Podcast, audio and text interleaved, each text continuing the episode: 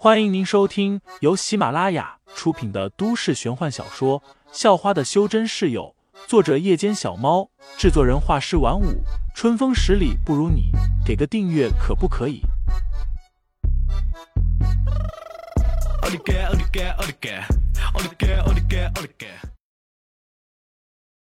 第一百二十五章，搭飞机和搭凤尾金雕上。只是废材还是不知道这层红色灵铠的作用。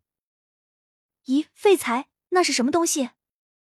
潘晓林忽然怪叫了一声，指着远处一只白色的庞然大物。那只庞然大物正在朝他们冲过来，看着有点像老虎，不过全身的毛发都是纯白色的。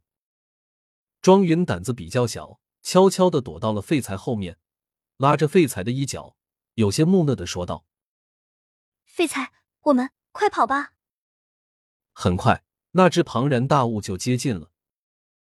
这时，三人也才发现，这东西不是长着一身白毛，而是全身都覆盖着一层厚厚的冰霜。这应该叫巨冰虎吧？废材嘀咕道。随即，他又发现。在这只巨冰虎头顶，还盘旋着几只发光鸟，似乎是这几只发光鸟把他找来的。而且，这巨冰虎的眼神也有些呆滞，显得恍恍惚惚的，看起来和刚才的潘晓林还有庄云有点像。长得好看的都不好惹啊！废材心想，接着赶紧让那两个丫头往小世界的出口跑去。救命啊！潘晓林都被吓傻了。拉着庄云的手，拔腿就跑，而废材则是立即冲了上去。他不知道这头巨冰虎的实力，只好发动了灵铠的力量。只不过，当他将灵气注入灵铠的时候，绿色和红色的两层灵铠都亮了起来，紧接便是“砰”的一声，像是有什么炸开了，空气都是一颤。接着，大片大片的红色花瓣以废材为中心凭空出现。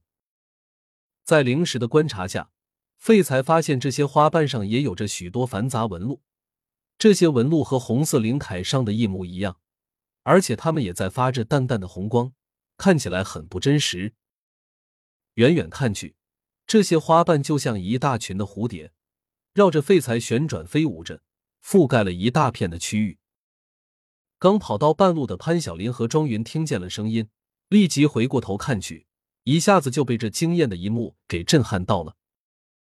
咦，两个丫头还发现有许多红色花瓣还离开了废材，朝着那只冰霜大老虎飞去了。废材也发现了这一幕，而且这还不是他控制的，那些花瓣完全是自动飞向巨冰虎的。紧接着，废材又看到一片片红色的花瓣落在了巨冰虎身上，接触的瞬间。便化成了一片红色的光雨，融入了巨冰虎体内。随着花瓣不断融入，巨冰虎的眼神开始变得清澈了，似乎脱离了那几只发光鸟的控制，清醒了过来。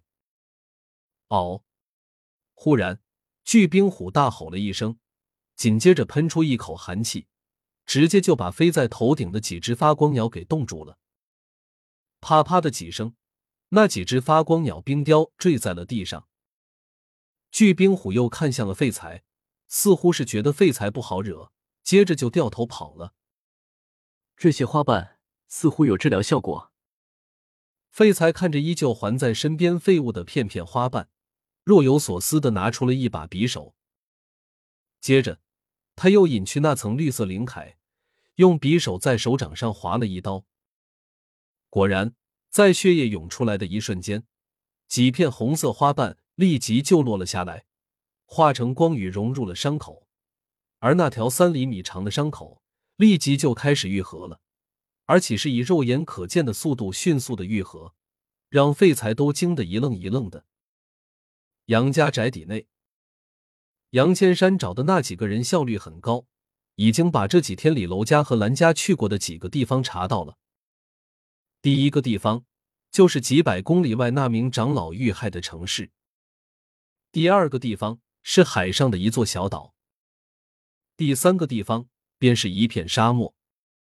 杨风雨还不太会用手机，让人把那座小岛在手机的图标了出来。对于地图轮廓，杨风雨还是能认出来。他发现那座小岛在古时候被称作黄风岛，是妖族的地盘。这一支妖族全都是极为阴邪的蛇精，岛主更是一条长着一只独眼的黑蛇，化成人形的时候也是只有一只巨大的独眼。第三个地方，杨风雨也能认出来，那片沙漠在千年前是出了名的仙种，路过的商队经常都能看见。月圆之时，有许多东西会从沙里钻出来，然后在天上飘来飘去，沐浴着月光。那些胆子小的人见了都会被当场吓傻。有人说，那片沙漠下方埋着许多差点成仙的人，但就因为差点，最后根本没成仙。所以就成了那副人不人、妖不妖、鬼不鬼的模样。听众老爷们，本集已播讲完毕，欢迎订阅专辑，投喂月票支持我，我们下集再见。